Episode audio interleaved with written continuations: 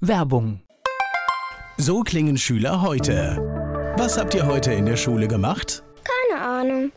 Und so klingt der Speedlearner. Was habt ihr heute in der Schule gemacht? Heute haben wir sehr viel über Afrika gelernt. Soll ich bei den ägyptischen Pharaonen anfangen und bei den Zulu-Kriegen aufhören? Oder interessiert es dich in Wirklichkeit gar nicht? Speedlearning. Für bessere Noten. Wie wir vom Hoffnungslerner zum Speedlearner werden. Jetzt überall im Buchhandel. Speedlearning. Antenne Mainz, mein heutiger Gast ist männlich. Name?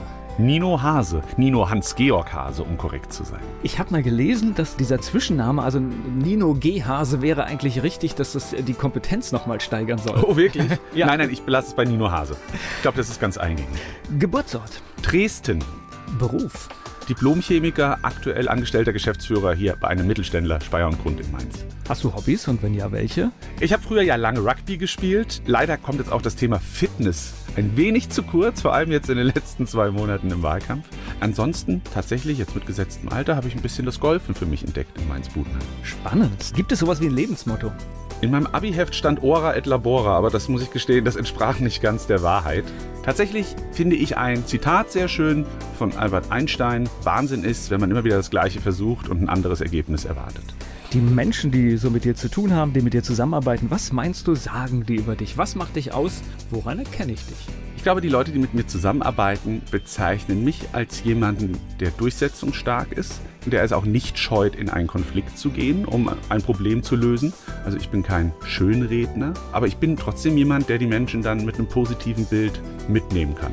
Ich glaube, man arbeitet schon gern mit mir zusammen, weiß aber auch, wenn es Ärger gibt, dann bin der nicht denen klar und red nicht drum herum. Naja, wir sind ja bei diesem, bei diesem Klassiker hier raus aus der Komfortzone und wenn wir halt Dinge verändern wollen, wird es manchmal halt auch unangenehm. Ich finde ja einen Konflikt immer nicht unangenehm, wenn er auf Augenhöhe und fair und konstruktiv stattfindet. Was mir nicht gefällt, ist dieses leider auch in politischen Kreisen oft sehr verbreitete Schönreden, Schönfärben, als sei alles wunderbar und Schorle sei das Wichtigste. Das sehe ich oft anders. Mainz ist auch eine Stadt, wo Schorle sicherlich sehr im Vordergrund steht und auch die Fasnacht. Aber es muss jetzt eben auch mehr in die Substanz gehen. Es muss mehr an weitsichtige Planung gehen. Und das ist das, was mir in den letzten Jahren gefehlt hat. Und ich denke, ich bin in der Lage, das sehr gut beide Sachen, also Hirn und Herz, zusammenzubringen. Nino Hase, Oberbürgermeisterkandidat, hier zu Gast bei Antenne Mainz.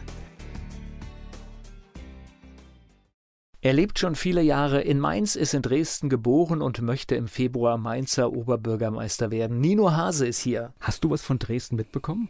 Nein, meine Eltern sind 1984 ausgereist. Das war ja damals alles andere als leicht. Nach 12, 13 Ausreiseanträgen.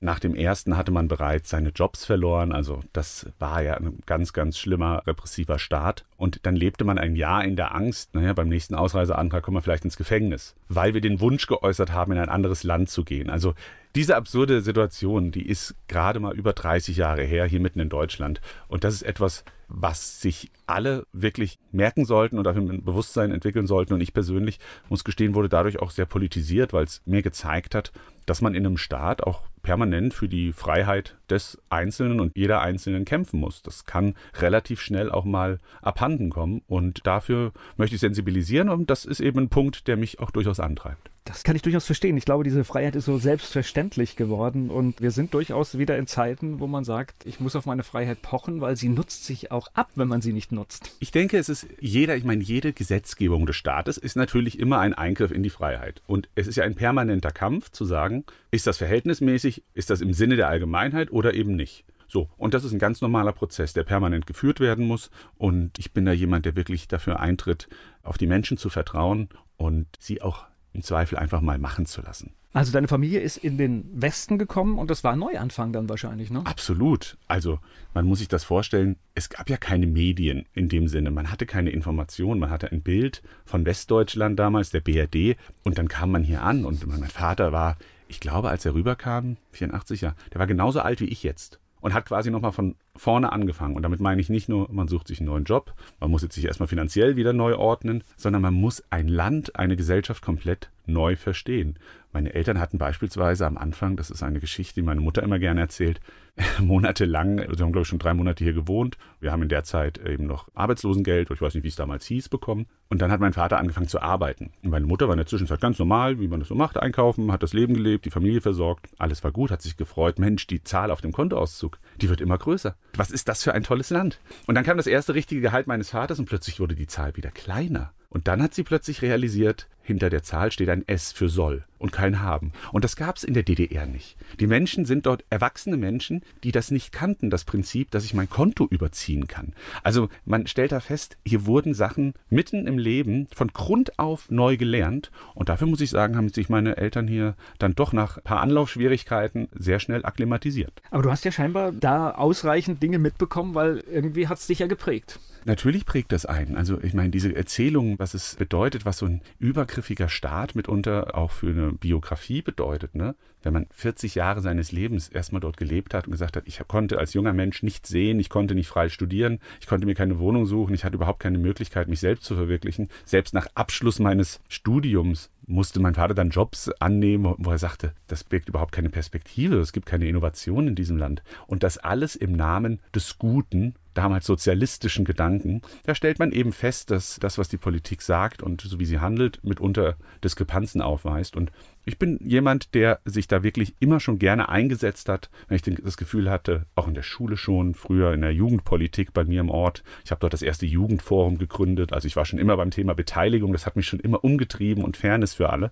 Und dass man da feststellt, es braucht immer Leute, die auch wie eine Art, ja, ein Anwalt sind, die sagen, ich stelle mich da, wenn ich sehe, es sind Fehlentwicklungen, dahin und vertrete eben Menschen. Und ich glaube, das habe ich bisher auch immer ganz gut gekonnt. Und das ist etwas, was mich antreibt und wo man auch eine Verantwortung spürt und sagt, ich kann das und ich möchte dann den Menschen in Mainz auch eine Stimme geben und ich möchte auch eine Stimme sein, die in die Stadt zurückhört, weil, um ganz ehrlich zu sein, das ist in den letzten Jahren immer weniger geworden. Und wir sehen, was für Probleme in, in dieser Stadt aufgelaufen sind, wo man nicht hinhört, sei es aktuell die Problematik bei Kita-Plätzen. Das ist alles schon lange bekannt. Da gibt es schon lange Brandbriefe an die Stadt. Aber natürlich auch beim Thema Bibelturm vor einigen Jahren hat man gesehen, dieses Ohr in die Stadt existiert aktuell nicht mehr. Und das möchte ich als unabhängige Stadtspitze wieder einführen. Gleich geht's weiter im Gespräch mit Nino Hase.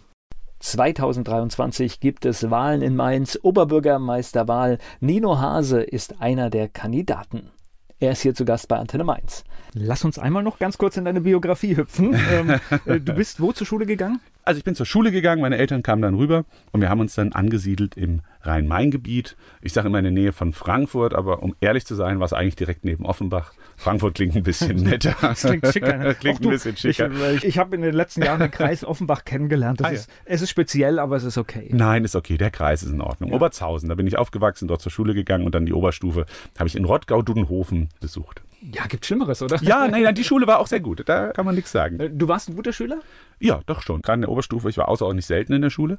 Das so, so ehrlich kann ich sein. Ich hatte dann schon immer, ich hatte da sicherlich ein paar Flausen im Kopf, aber meine Leistungen waren immer weiterhin ziemlich gut. Und mein Direktor mochte mich auch sehr. Das kann man durchaus so sagen. Wir hatten ein sehr, sehr gutes Verhältnis. Und er hat immer gesagt, Hase, also wenn du es mit dem Aufwand schaffst und weiterhin so gute Noten hier ablieferst, dann ist das für mich in Ordnung. Dann bist du erwachsen, bist warst ja mittlerweile 18, dann kannst du selber entscheiden, wie viel Aufwand du hier reinstecken musst. Aber es hat eigentlich ziemlich gut funktioniert, ja. Na, wir sind ja schon wieder bei den Grundprinzipien des Wirtschaftens, ne? mit den Minimal- und Maximalprinzipien. Ja, man braucht ja auch dann irgendwo Kapazitäten für andere Sachen, die auch Spaß machen. Und ich glaube, ich habe das eigentlich immer ganz gut unter einen Hut bekommen. Du warst schon immer sportlich, ne? Ich habe immer sehr viel Sport gemacht. Es ist leider, ich gebe es ganz offen zu, wie bei vielen seit Corona deutlich eingebrochen, deutlich weniger geworden. Aber ich habe viel, viel Sport gemacht. Ich habe immer, ich habe sehr lange Rugby gespielt, davor Tennis und Fußball und alles, Snowboard und jetzt mit Skifahren habe ich erst so um die 30 angefangen. Aber das macht mir auch richtig viel Spaß und ich glaube, ich kann es auch halbwegs gut. Ja, das habe ich immer sehr gerne gemacht. Jetzt, wie gesagt, bin ich bei ein bisschen ruhigeren gelandet. Ne? Man geht jetzt auf die 40 zu, dann fängt man dann langsam an, mal einen Golfschläger zu schwingen. Aber auch das macht viel Spaß. Und haben wir in Mainz einen tollen Club in Budenheim. Ist nicht ganz Mainz, aber es ist fast Mainz, der Mainzer Golfclub. Sehr junger Club im Übrigen. Und man hat auch gemerkt, dass Corona dort auch viele Leute hingebracht hat, die man vorher dort nicht vermutet hätte. Ne? Auch viele junge Leute aus der Neustadt, die plötzlich entdeckt haben, Golf ist nicht so elitär, wie man immer sagt. Es macht einfach auch Spaß und man ist draußen und man hat eine schöne Umgebung. Ja, aber ich hoffe, dass ich jetzt bald wieder mal Zeit finde für Fitness und für einen Sport, wo der Puls auch mal dann doch wieder deutlich über 180 Schläge in der Minute geht. in der komischen Corona-Zeit war Golf, glaube ich, fast ideal. Ne? Das war, du ja. konntest raus, konntest relativ alleine was Es machen. war so ziemlich der einzige Sport, der noch erlaubt war. Und Rheinland-Pfalz hat dort auch sehr schnell wieder geöffnet, viel schneller als andere Bundesländer, weswegen dann der Mainzer Golfclub auch wirklich von morgens, dem ersten Sonnenstrahl bis spät abends permanent voll besetzt war und man auf dem Parkplatz davor eigentlich Kennzeichen aus der ganzen Bundesrepublik gesehen hat, die sie einmal gesagt hat, ich kann nichts machen, ist mir egal, dann fahre ich von Hamburg oder teilweise wirklich von München nach Mainz. Das ist der einzige, weil Rheinland-Pfalz und ich glaube Mecklenburg-Vorpommern die einzigen waren, die irgendwann ihre Plätze sehr früh aufgemacht haben. Okay. Aber es war gut, ja. War wirklich das, was einem da geholfen hat. Und da kamen eben auch viele neue Leute hier in Mainz dazu. Ich befürchte fast, es wurde übersehen bei den Verordnungen.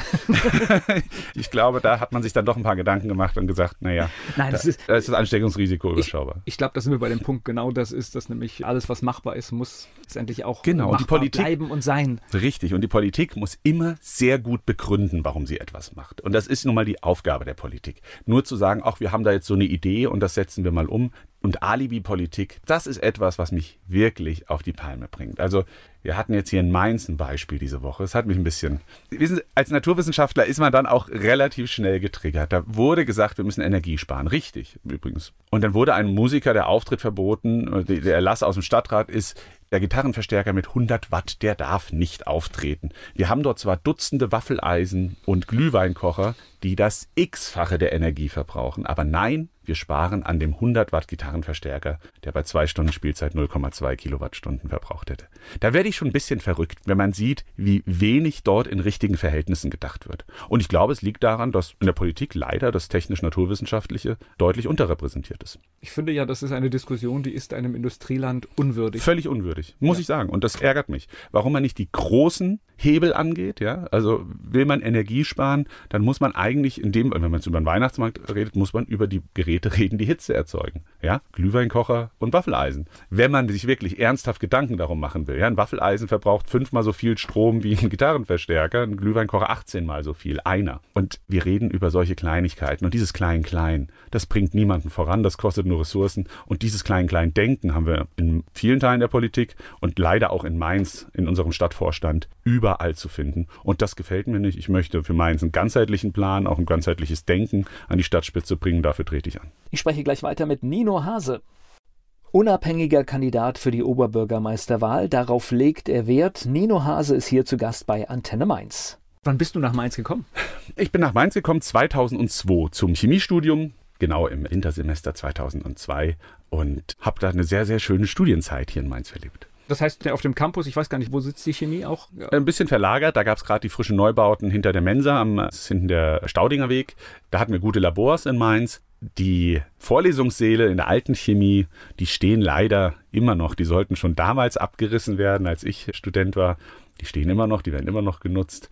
Und das ist halt etwas, das ist zwar Landessache, aber ich muss gestehen, die Dynamik da auf unserem Campus, die lässt doch arg zu wünschen übrig. Und da kann man natürlich als Oberbürgermeister durchaus mal das ein oder andere öffentlichkeitswirksame Wort Richtung Land verlieren. Fällt natürlich nicht ganz so leicht, wenn man von der gleichen Partei ist wie die Ministerpräsidentin. Und ich glaube, da tut's gut in Mainz, jemand Unabhängigen mal zu haben. Ich habe so ein kleines Ehrenamt, das mich einmal in der Woche auf das Campusgelände führt. Und ich kannte das vorher überhaupt nicht. Beim ersten Mal war ich entsetzt. Heute habe ich mich zum Teil schon dran gewöhnt. Ja. Aber es ist schon, was da zum Teil für Gebäude noch sind. Es tut sich auch was. Es tut sich mittlerweile. das muss man auch anerkennend sagen. Aber mich hat der Zustand des einen oder anderen Gebäudes hat mich schon geschockt. Ja, zu Recht. Und wenn man jetzt natürlich sagt, wir wollen hier ein Standort werden, auch für führende Biotechnologie und die Leute hier in die Stadt bekommen und die Leute hier in die Stadt holen, dann ist natürlich tatsächlich auch der erste Eindruck, nämlich der Universität, entscheidend. Und das muss zusammengedacht werden.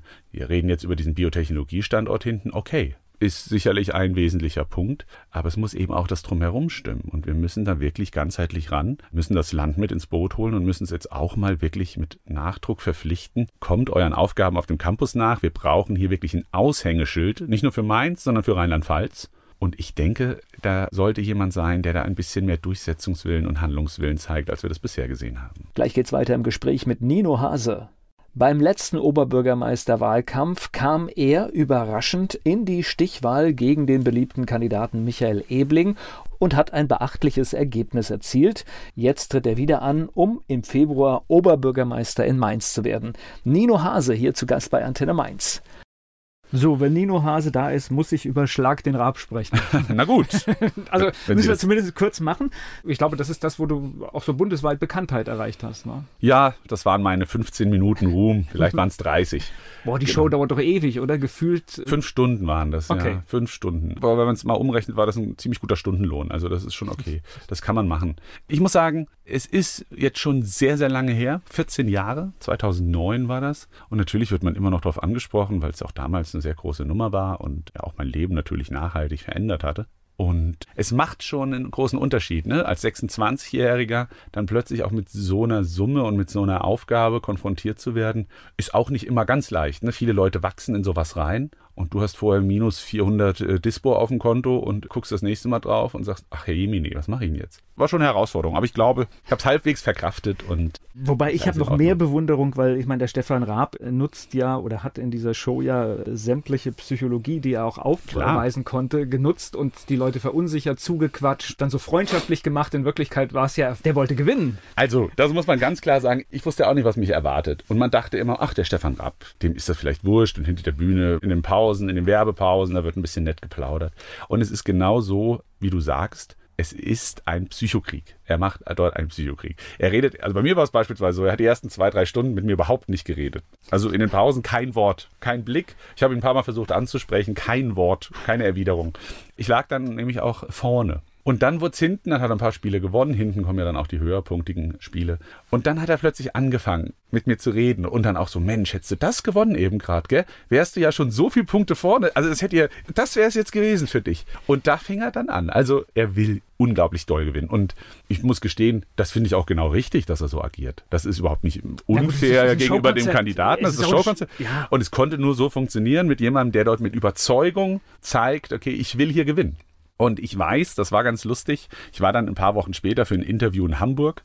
Ich glaube, das war für die Zeit oder sowas. Und dann war man im Anschluss noch mit den Redakteuren essen. Und da waren wir auf der Hamburger Schanze, im Schanzenviertel, in der Bullerei von Tim Melzer. Ne? Und wir saßen da so beisammen und dann kam irgendwann Tim Melzer auch aus der Küche raus, der räumt da ja auch die Tische ab und sowas und hat mich dann erkannt und kam dann zu mir an den Tisch und hat erstmal gratuliert, hat mich als Raphael van der Vaart Double bezeichnet, das habe ich zu der Zeit öfter gehört und hat mir gratuliert, hat gesagt, ich habe das hier mit 15 Freunden geguckt, total super, wir haben uns riesig gefreut und hat mir dann aber erzählt, er hätte Stefan Raab eine Woche später nach der Sendung noch beim Eisfußball in Köln getroffen und er sei immer noch komplett gewurmt gewesen. Ja, also es hat ihn. Du warst der Erste, ne? Glaub, nein, nein, das nicht. Ich war nicht der Erste, okay. aber war aber die größte Summe, ne? Zu dem Zeitpunkt zu dem schon. ja, ja, genau. Okay. Es hat ihn noch eine Woche später offensichtlich gewurmt, ja, und wahrscheinlich sogar noch länger. Das macht es so erfolgreich und ich sage immer, Sachen sind erfolgreich, wenn sie authentisch sind und das war die Sendung auf jeden Fall. Ist das dann auch dieser Siegeswille? Kommt das aus dem Sport? Ich muss gestehen, dass ich an dem Tag eigentlich bis zur letzten Sekunde mir nie richtig habe vorgestellt, dass ich das hier gewinne. Das war für mich relativ weit weg. Ich habe das als Spiel gesehen. Ich hatte, man hat ja manchmal so Tage in seinem Leben, wo man den Eindruck hat, oh, heute, heute bin ich im Tunnel. Ja. Heute bin ich mental so fit, es ist mir egal. Ich denke nicht an dieses, an das Ergebnis. Das ist ja oft das, was Leute hemmt. Dieses, oh Gott, wie wird's ausgehen? Gut für mich, schlecht für mich. Wenn man vergisst oder wenn man aufhört, in diesem, in diesem Hier und Jetzt zu denken, ne? Im, im Prozess sagt man ja auch gern. Wenn man das, wenn man das nicht mehr schafft, dann hat man oft schon verloren weil man sich dann selber hemmt aus Angst vor dem Ergebnis, wie das auch immer ausgehen mag.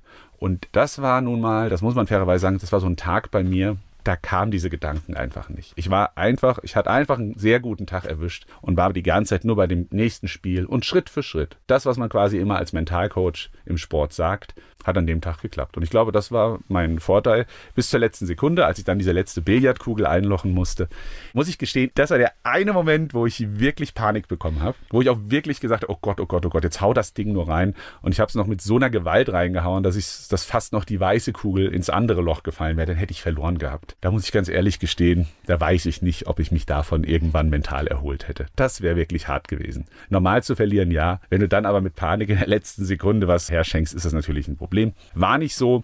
Ja, es war eine wahnsinnige Erfahrung. Kindergeburtstag für Erwachsene nenne ich es immer. Es hat selten etwas so viel Spaß gemacht wie diese fünf Stunden. Naja, aber es hat ja etwas gebracht in deinem Leben. Ich nenne es mal Unabhängigkeit. Natürlich, oder? klar. Also diese die finanzielle Unabhängigkeit und auch zu sagen, ich sage, was ich will, ich denke, was ich will, ich kann mich entscheiden, dafür zu tun, was ich möchte. Das ist natürlich etwas, das ist außerordentlich wertvoll. Gleich geht es weiter im Gespräch mit Nino Hase. Im Februar 2023 ist es soweit. Die Mainzerinnen und Mainzer sind zur Wahl aufgerufen. Es geht um den ersten Bürger der Stadt, die erste Bürgerin der Stadt, die Oberbürgermeisterwahl. Unabhängiger Kandidat ist Nino Hase. Er ist hier zu Gast bei Antenne Mainz. Lass uns mal über den Bibelturm sprechen. Das ist so ein schönes, schönes Thema. Ich hatte die Gelegenheit damals im Museum von der damaligen Leiterin des Museums. Sie hat, sie hat uns schön diese mhm. Entwürfe erklärt mhm. und gezeigt mhm. und hat das mit einer so be großen Begeisterung gemacht, dass ich damals sogar das so ein bisschen nachvollziehen kann. Ja. Und den Entwurf, gut, ich war jetzt nicht emotional da, dass ich sage, das muss unbedingt so kommen, aber ich konnte nachvollziehen, was sie empfindet. Mhm. Und dann war ich ein bisschen überrascht, als der Wirbel losging. Denn tatsächlich die Mehrheit in Mainz hat es anders anders gesehen. Ja, die große Mehrheit. Wir hatten ja, glaube ich, 80 Prozent, dann, die dagegen gestimmt haben. Das ist das eine. Das andere war die enorm hohe Wahlbeteiligung für einen Bürgerentscheid. Die lag, ich habe es nicht mehr genau im Kopf, aber so um die 50 Prozent. Ich glaube, einen Ticken drunter. Das ist aber schon enorm viel.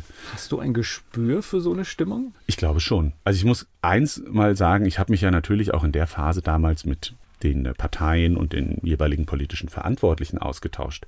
Und die waren alle in der, die waren wirklich alle überzeugt davon, naja, natürlich, das geht in unserem Sinne, also für den Bau, für das Projekt aus. Kann sein, dass es ein bisschen knapper wird, als wir denken, aber ähm, das geht 100 Prozent für uns aus. Und da hatte ich dann den Eindruck, man hat sich wirklich ein wenig davon abgekoppelt, was in der Stadt los ist. Oder man hat kein Gespür mehr dafür. Ich glaube, ich weiß es nicht genau, aber ich glaube tatsächlich, eine Stärke von, ich glaube, ich bin ein relativ empathischer Mensch. Ich kann Meinungen ein bisschen spüren. Also äh, es ist ganz witzig, da bei Stefan Raab gerade waren, jeder Spieler durfte sich ein Spiel aussuchen. Man hat vorher, das ist von der Redaktion, das ist so ein Ding, die sagen immer zu jedem, okay, was wäre dein Spiel? Wenn du dir eins aussuchen könntest, das kriegst du. Und ich habe mir tatsächlich damals ausgesucht, Menschen einschätzen. Die haben immer dieses Spiel, wo man quasi zehn Leute hinsetzt und dann werden Fragen gestellt. Wer hat schon mal die FDP gewählt? Wer besitzt ein Album von Herbert Grönemeyer? Wer, wer war schon mal in New York, glaube ich? So, was waren die Fragen?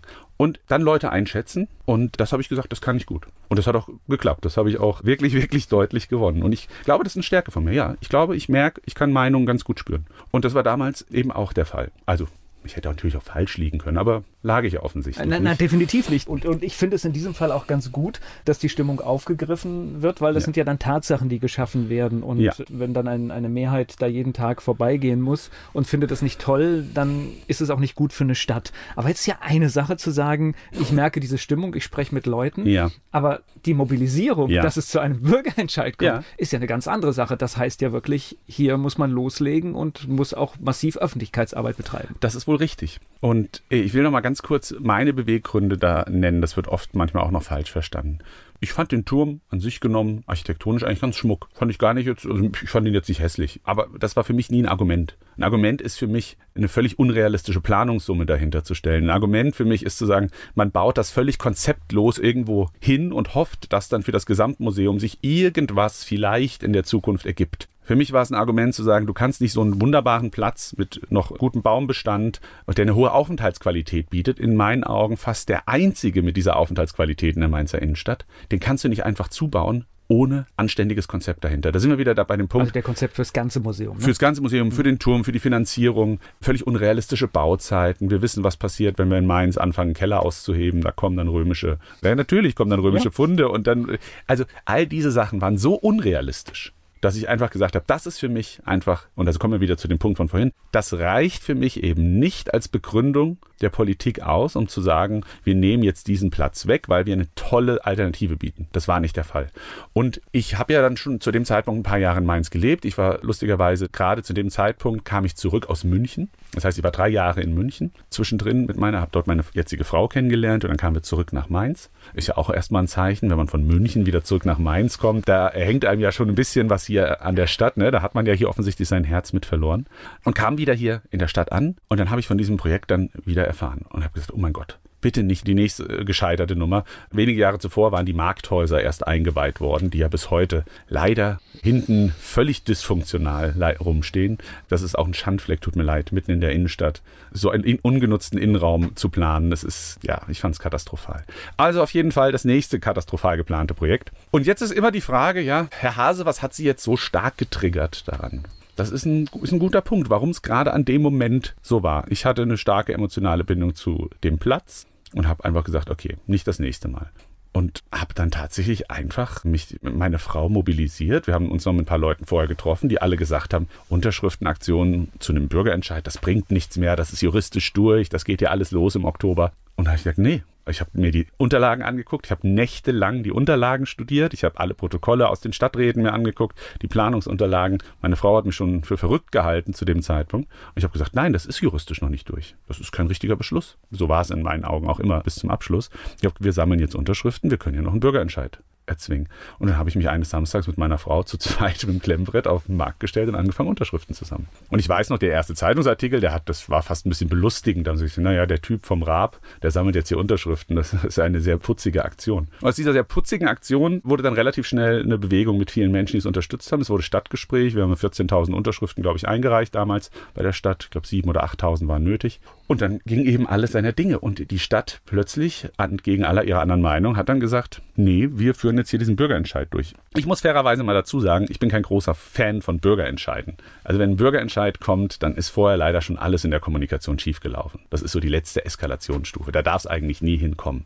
Aber da man vorher nicht zugehört hat, war das eben jetzt das Mittel der Wahl. Und dann knickte die Stadt ein. Und da möchte ich sagen, das fragen mich auch manchmal Menschen, Herr Hase als parteiloser Oberbürgermeister, als unabhängiger Oberbürgermeister ohne Partei, wie kann man denn da Mehrheiten generieren, wie kann man, genau so, mit einer starken Öffentlichkeitsarbeit, mit Lust zur Kommunikation, das ist das, was ich völlig vermisse an unserer Stadtspitze, also in den aktuellen Dezernaten, genau wie beim ehemaligen Oberbürgermeister, der uns sicherlich sehr repräsentiert hat. Das war eine sehr wohlige, weinselige Stimmung, aber wo keinerlei politische Initiativen zu sehen waren. Und wenn man in dieser Stadt etwas durchsetzen will und wenn man ein Talent für Kommunikation hat, für Öffentlichkeitsarbeit und ein Gespür für Stimmungen, dann geht das. Und das habe ich mit dem Bibelturm bewiesen. Und das werde ich auch, wenn man mich denn lässt, ab dem 12. Februar, wenn die Wählerinnen und Wähler das in Mainz so entscheiden, dann werde ich das an der Stadtspitze genauso machen. Weil es gibt ganz tolle Projekte, die wir in Mainz vorantreiben müssen. Und ich glaube, wir brauchen eine Figur, die dem Ganzen ein Gesicht gibt die Bilder erzeugt und die Menschen mitnimmt. Das fehlt und dafür möchte ich einstehen, dafür mache ich jetzt noch Wahlkampf, um das in der Stadt zu verbreiten. Und es gibt ja durchaus Beispiele, wo unabhängige Kandidaten oder auch Kandidaten einer, einer Fraktion, die keine Mehrheit haben, sehr gut das Bürgermeister- oder Oberbürgermeisteramt hinbekommen. Selbstverständlich. Und ich denke gerade, dass wir in Mainz die Verzahnung zwischen Politik und Verwaltung ist viel zu eng. Ich weiß, dass es in der Verwaltung viele, viele politische Zwänge gibt, wie die Mitarbeiterinnen und Mitarbeiter, über was sie reden dürfen nach außen, was überhaupt kommuniziert werden darf an Problemen im Arbeitsalltag in der Verwaltung. Das darf nicht mehr sein. Die Politik gehört in den Stadtrat, das ist richtig, die gehört auch an die Spitzen der Dezernate mit unseren Dezernentinnen und Dezernenten.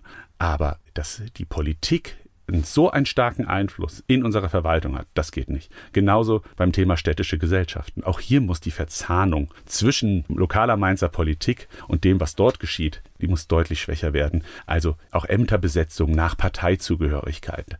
Das ist wirklich ein ganz, ganz schlimmes, muss ich sagen, ein schlimmes äh, Vorgehen und das ist tatsächlich etwas, was die Menschen auch Politik verdrossen macht. Ich möchte hier eine unabhängige Politik einführen. Ich möchte ein Personalmanagement, ein Verwaltungsmanagement, was die Mitarbeiterinnen und Mitarbeiter in den Mittelpunkt stellt, deren Arbeitsbedingungen, was weitsichtig auch sowas wie Personalmanagement angeht. Die Kompetenzen habe ich. Ich habe äh, meine Wirtschaftserfahrung, äh, meine Gründererfahrung. Ähm, als Naturwissenschaftler ist man, glaube ich, ohnehin ein guter Analytiker.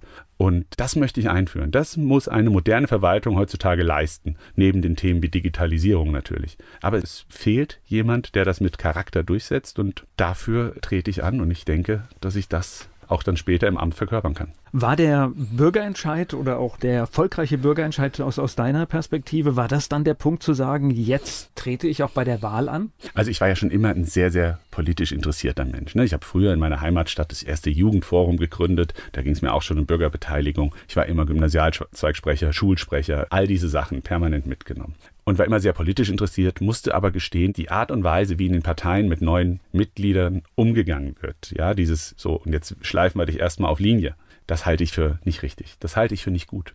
Und das ist auch das große Problem aktuell der Parteien. 60 Prozent äh, bundesweit sagen, ich traue überhaupt keiner Partei mehr irgendeine Kompetenzlösung zu. Und das liegt an meinen Augen, wie bei den meisten Sachen, am Personal. Und das Personal ist einfach nicht mehr so stark, wie es vor Jahrzehnten in der deutschen Politik war, weil es sich immer wieder aus den eigenen Quellen selbst rekrutiert, den eigenen Jugendorganisationen, dann durchlaufen sie alle ne, ihre Ochsentour, wie man nennt, kleben Plakate und irgendwann muss man dann in den Landtag.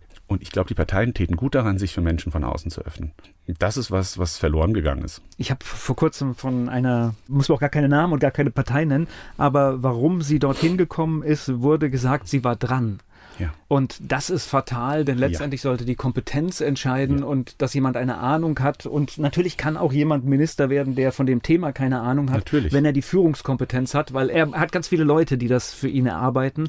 Und da geht es darum, um die Führung entsprechend in das Haus zu bringen. Genau das ist es. Wir suchen hier nicht denjenigen, der am besten Verwaltungsrecht kann. Ja, dann müssten wir nicht wählen, sondern wir suchen Menschen, die unabhängig denken, die überparteilich Ideen aufnehmen wollen. Und ich weiß ja von verschiedensten Parteien, die gute Ideen haben. Es wird einfach abgeblockt, auch von der Verwaltungsspitze, vom Oberbürgermeister bis hierhin, wenn es nicht von der richtigen Seite kommt. Und das darf einfach nicht mehr sein. Das macht die Leute in der Stadt wirklich verrückt, wenn die das sehen, dass nichts vorangeht, weil man sich nur noch gegenseitig blockiert. Und ich glaube, es wäre sogar eine Befreiung für den Stadtrat, wenn an der Spitze der Verwaltung und dann auch dem Stadtrat moderierend vorstehend jemand in die Stadt kommen würde, der sagt, nein, ihr denkt jetzt frei. Hier gibt es keine, es gibt nicht mehr, die Partei ist falsch, weil es von der falschen Partei kommt. Das darf es nicht mehr sein. Wir verlieren die Menschen in dieser Stadt und wir verlieren die Zukunftsplanung ja, und die Zukunftssicherheit, wenn wir uns nur noch mit diesen kleinen, kleinen Parteikämpfen beschäftigen. Und das ist etwas, wo ich mich noch nie für begeistern konnte und habe dann natürlich nach dem Bibelturm gemerkt, ja, na klar, okay, du hast ein Talent, Leute mitzunehmen. Du kannst kommunizieren, du triffst den richtigen Ton und du merkst, was der Bedarf ist einer Stadt.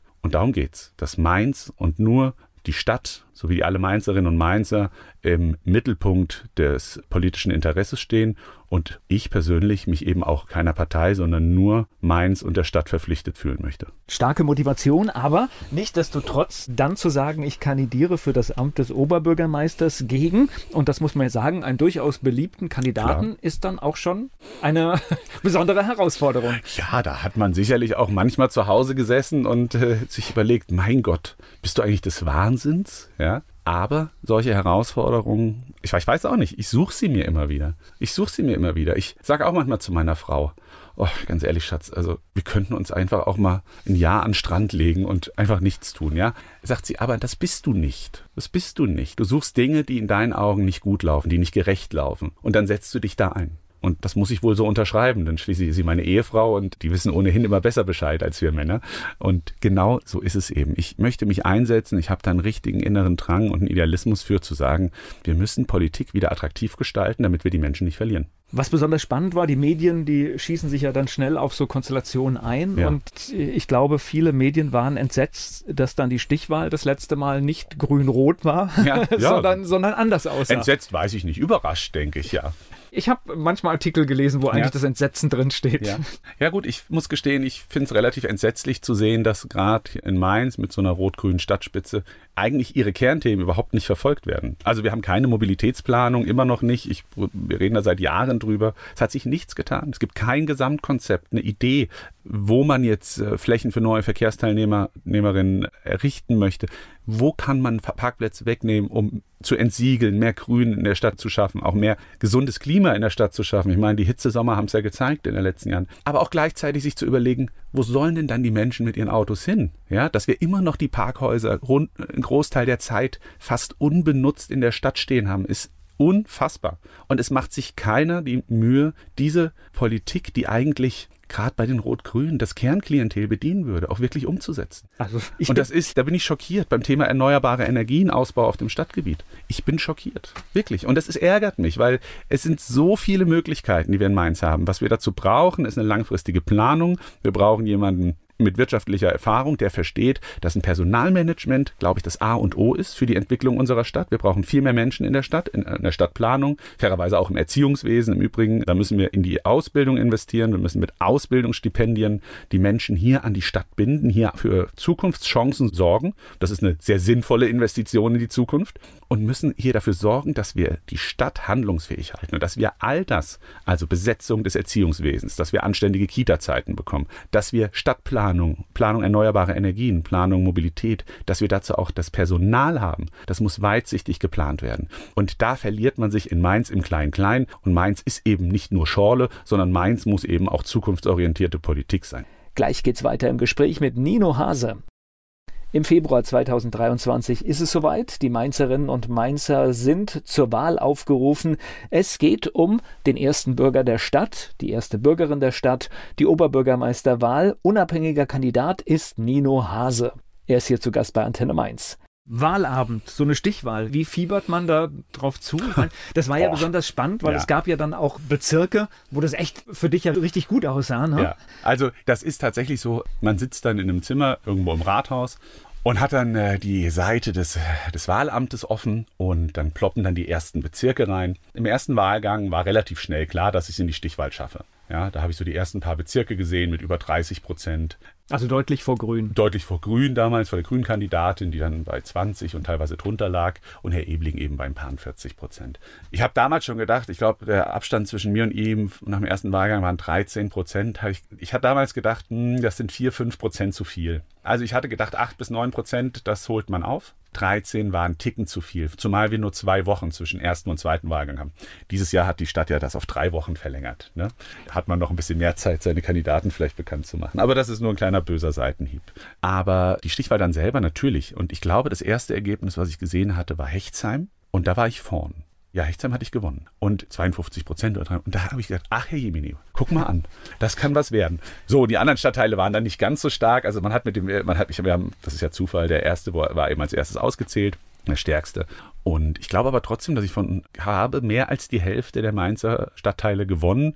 Natürlich gibt es dann eben die bevölkerungsstärksten, wo es nicht geklappt hat. Und da glaube ich, muss man, gerade Neustadt und Altstadt, und da muss man den Menschen klar machen, dass man auch, wenn man ich bin ja als unabhängiger Kandidat, aber natürlich bin ich durchaus jemand, der wirtschaftsfreundlich denkt, aber der gleichzeitig ganzheitlich denkt und der weiß, eine starke Wirtschaft fußt auf einer starken sozialen Gemeinschaft in der Stadt und die fußt auch auf einer lebenswerten Stadt. Also bin ich natürlich auch für das Thema nachhaltige Mobilität und Reduktion des Autoverkehrs. Aber eben, ich bin nicht für 0% Autos in der Innenstadt. Ich bin nicht für eine autofreie Innenstadt, sondern ich bin dafür, dass wir die Verkehrsströme intelligent lenken, nämlich in meinen Augen in die Parkhäuser, so Flächen in der Stadt zurückgewinnen, und die wir dann eben nutzen können für andere Verkehrsträger, für mehr Grün in der Stadt und durch eine Attraktivitätssteigerung für andere Konzepte, auch für Sharing-Konzepte, Carsharing, werden die Leute umsteigen. Ich habe das bei mir selber erlebt. In München war das gut. In München war das super geregelt. Ich habe in München mein Auto überhaupt nicht mehr benutzen müssen. Habe ich auch nicht getan. Das finde ich auch unglaublich nervig. Ich bin ganz froh, wenn ich es irgendwo stehen lassen kann in der Tiefgarage.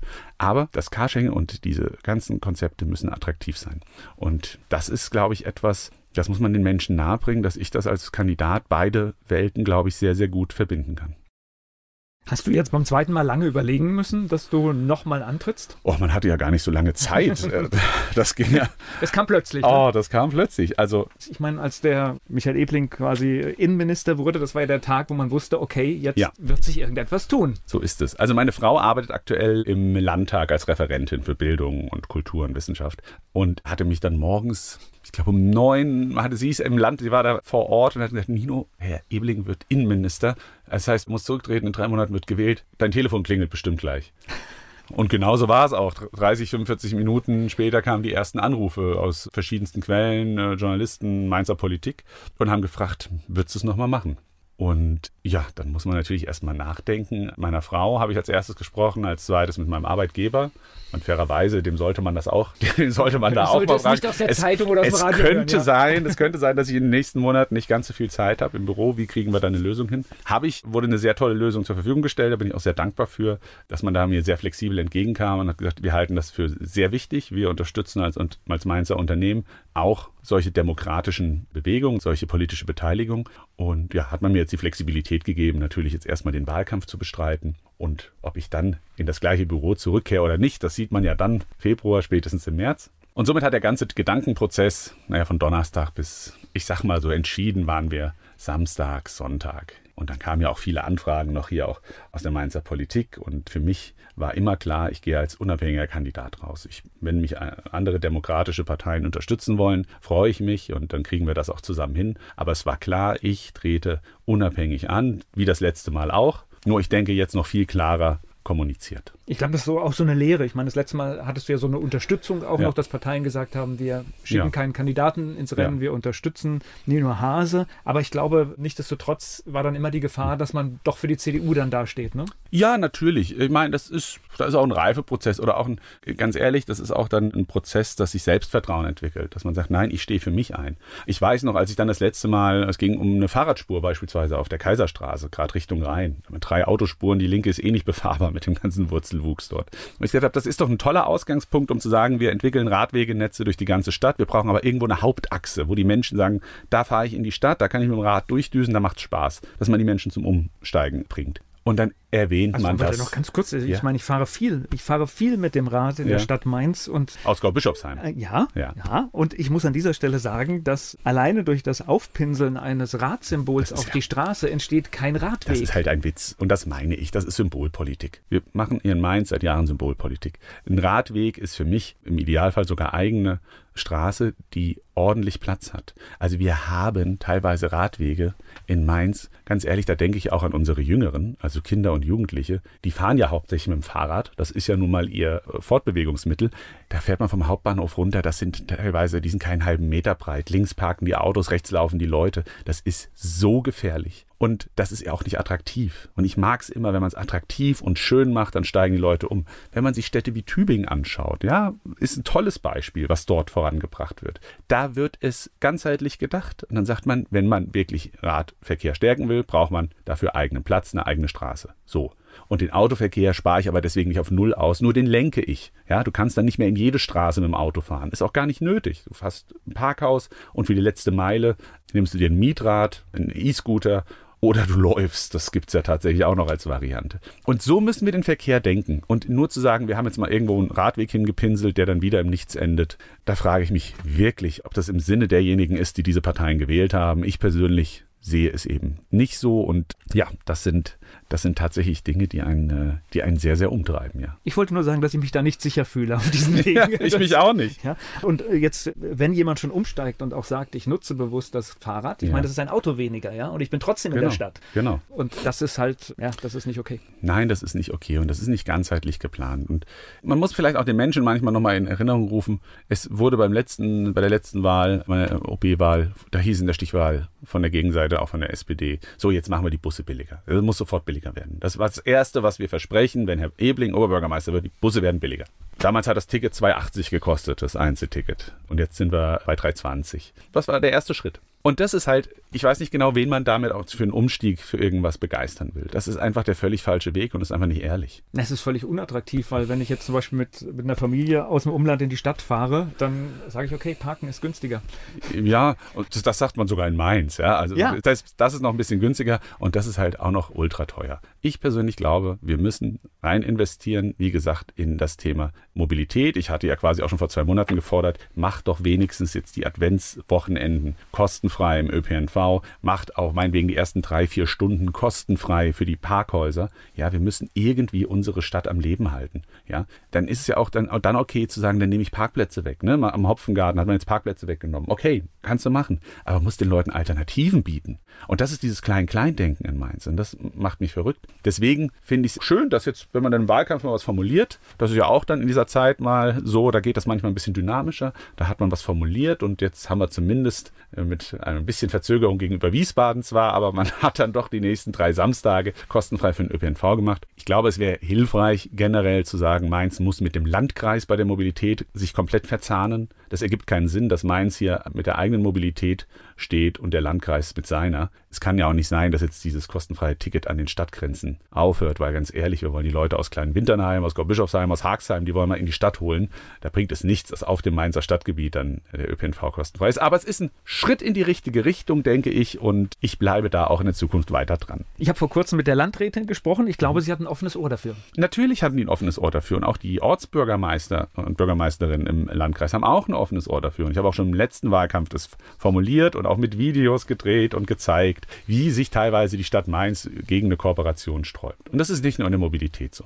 Das ist auch im Tourismus so. Also wir müssten Mainz und Rheinhessen zu der Weinregion Deutschlands entwickeln, aber auch so, dass man es weiß. Ist ja schön, dass wir hier uns alle bewusst sind, dass wir die größte Weinanbauregion Deutschlands haben, dass wir als Great Wine Capital ausgezeichnet sind, aber das ist für mich keine Marke. Ja, das ist für mich wieder so klein, klein. Wir haben irgendwo ein Siegel bekommen. Nein, wir brauchen den großen Auftritt und es muss in München und in Hamburg jedem klar sein, die deutsche Bierhauptstadt, die ist München und die deutsche Weinhauptstadt, die ist Mainz. Das sind Sachen, die müssen wir zusammen im Landkreis angehen. Da reicht es eben nicht, hier und da sich ein kleines Label aufzukleben. Das ist zu wenig, ist zu klein gedacht und es ist mir auch oft nicht laut genug kommuniziert. Ja, solange man Rheinhessen irgendwo in Deutschland erklären muss, solange ist es nicht geschafft. Ganz genau so ist es. So, jetzt bist du wieder im Wahlkampf. Das mhm. heißt, du triffst alle Kandidaten wieder regelmäßig. Das ist ja immer so, so ein, ja, ich weiß gar nicht, kleiner Spaßfaktor, ne? Ich mach's ganz gerne, um ehrlich ja? zu sein, ja. Ja, das heißt, du, du gehst von einer Veranstaltung oft zur nächsten und dann Klar. sind sie wieder alle da. Ja, also jetzt noch nicht so in der Dichte, aber im Januar muss ich sagen, da wird's, ich glaube, da haben wir zehn oder zwölf Podien gemeinsam. Also schon eine ganze Menge. Da bin ich mal gespannt, ob wir uns dann nur wiederholen. Es sind natürlich verschiedene Themen oft, klar. Aber ja, ich mache das ganz gerne, muss ich gestehen. Ich debattiere gerne und ich habe es auch gern, dass die Menschen live hören, was die Kandidatinnen und Kandidaten so von sich geben, weil das ist eben ungeschönt. Da kann man nichts schneiden, da kann man nichts wiederdrehen. Das ist eben live. Und da haben wir ja, wir hatten jetzt das erste Podium wo ich teilweise Sachen gehört habe, seitens der Grünen, als Grünkandidaten hieß es, wir müssen E-Commerce rückgängig machen, damit die Leute, damit wir weniger Verkehr in der Stadt haben. Das ist leider an der Realität komplett vorbei. Obwohl, den Vorschlag hätte ich gerne gehört. ja, also weiß ich nicht, wie das gehen soll. Auf der anderen Seite, die CDU-Kandidatin davon spricht, dass Straßenbahnen super oldschool seien. All das halte ich für komplett falsch. Und wir müssen hier tatsächlich Mainz mit einem ja, mit einem Gesamtkonzept, mit einem Masterplan nach vorne bringen. Dieses ganzheitliche Denken ist das Einzige, was diese aktuellen Herausforderungen lösen kann. Und wenn man sich mal in der Umgebung umschaut, Wiesbaden hat einen Masterplan, Frankfurt hat einen Masterplan, Darmstadt hat einen Masterplan, selbst Offenbach hat einen Masterplan für seine Stadtentwicklung, wo man sich überlegt, wo können wir uns denn von den Gebieten her hin entwickeln, wie sieht unsere Mobilität aus, wo wird wohl unsere Stadt sich ausbreiten, dass wir schon danach die Mobilität der Zukunft planen. All das haben wir in Mainz immer noch nicht gemacht. Und es haben sich ja in der letzten Woche alle Stadtratsfraktionen gegen so etwas wie einen richtigen Masterplan ausgesprochen. Und das kann ich nicht nachvollziehen. Das müssen wir ganz zeitnah machen, weil man hat es jetzt bei dem Biotechnologiestandort gesehen. Jetzt muss auf die Schnelle irgendwas her, ja, weil wir eben nicht weitsichtig geplant haben. Und das muss aufhören. Gleich geht's weiter im Gespräch mit Nino Hase. Der unabhängige Oberbürgermeisterkandidat Nino Hase ist hier zu Gast bei Antenne Mainz. Für die Transparenz sind wir hier noch am Schluss eine Information schuldig. Du warst auch mal hier on air bei Antenne Mainz. Ja, ja, genau. Ich habe morgens zusammen damals mit Martha Weiß, ich glaube anderthalb Jahre, habe ich die Morgenshow gemacht. Ich habe das sehr gerne gemacht. Das hat mir sehr viel Spaß gemacht. Fairerweise, es war sehr früh morgens. Das macht mir nicht so viel Spaß. Ich bin, ist, äh, deswegen, ich konnte das nie morgens. Das war wirklich nur Notfälle.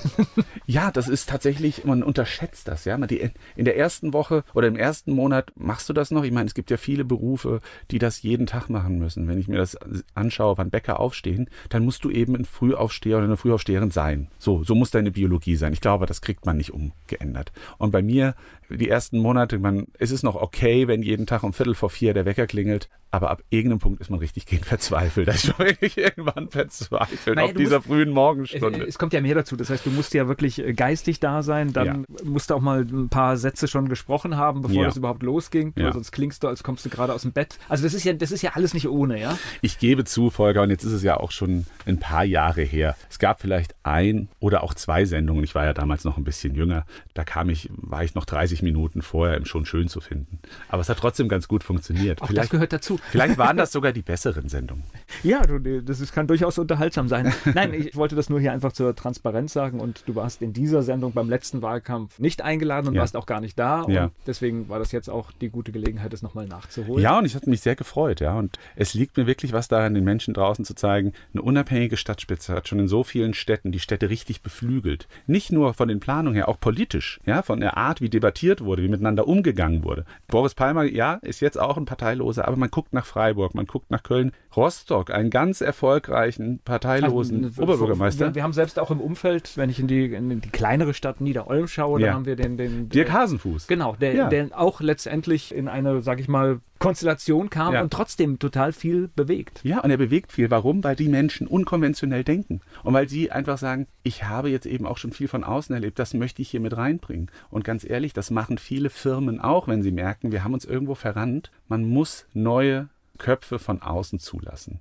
Und das ist das, was wir jetzt in Mainz hier angehen müssen. Da bin ich felsenfest von überzeugt, dass wir dieses weiter so in den Konstellationen, wie wir es seit Jahrzehnten gemacht haben, dass das nicht funktioniert, dass dort einfach die richtigen Impulse fehlen. Und die möchte ich von außen liefern. Ich verfolge das übrigens mit dem Herrn Hasenfuß. Wir stehen auch dann und wann in Kontakt in Niederolm, sehr interessiert. Lustig, der hat auch mal in einer Spielshow gewonnen. Wusste ich gar nicht. Ja, okay. der hat auch mal in einer Spielshow gewonnen. Ich weiß gar nicht, welches war, aber es war irgendeine TV-Show. Und Hase und Hasenfuß, parteilos, die Parallelen sind doch schon groß. Und ich glaube, Nein, dass er man damit überrascht, also wenn wir jetzt das Beispiel ja? machen, er überrascht halt immer wieder mit kleinen, unkonventionellen ja. Dingen, die aber entscheidend sind, um eine kleine Stadt lebenswert zu machen. Natürlich. Und ich finde auch, das ist ja auch ein Thema, wie ich mir meinen Wahlkampf vorstelle. Beim letzten Mal hatten wir diese 100 Bäume vor dem Theater platziert, um ein Bild zu erzeugen, den Menschen zu zeigen, wie schön es ist, wenn Plätze begrünt werden. Die Leute waren begeistert. Fairerweise von den Bäumen ist auch der Großteil im Mainzer Volkspark gepflanzt worden danach. Also wir haben, ich habe in dem Wahlkampf, glaube ich, mehr Bäume in die Stadt gebracht als manche in ihrer ganzen Amtszeit. Und jetzt war es ja wieder so. Wir wollten zeigen, Leute, wir müssen jetzt in diesem Winter zusammenstehen und hatten da eine tolle Spendenaktion jetzt vor, letzte Woche vor dem Weinhaus zum Spiegel in der Altstadt in der Augustinergasse, hatten da aufgerufen. Es kamen so viele Leute, die haben Lokal auf dem Markt gekauft. Wir haben 1,2 Tonnen Lebensmittel gesammelt, ich glaube 1000 Euro auch noch in Bar. Und das haben wir den Tafeln übergeben, die Lebensmittel. Und auch äh, beim Brotkorb haben wir die Lebensmittel übergeben, um zu zeigen, wir müssen in diesem Winter zusammenstehen. Wir müssen da wirklich was tun. Und ich mag das. Ich mag das, diese Bilder zu erzeugen. Und ich halte das für enorm wichtig, auch in der politischen Arbeit danach. Wenn wir Projekte durchbringen wollen und wenn wir eine Mehrheit schaffen wollen, muss man als Oberbürgermeister vorangehen. Da muss man auch mal so ein Leuchtturmprojekt oder mal so eine Aktion wagen, um zu zeigen, so schön kann es aussehen. Und dann nimmt man die Leute mit. Und diese Begeisterung, die müssen wir in Mainz wieder wecken für politische Prozesse. Die ist völlig eingeschlafen leider. Und da würde ich mich sehr, sehr freuen, das an der Stadtspitze umzusetzen. Danke für das Gespräch. Bitteschön.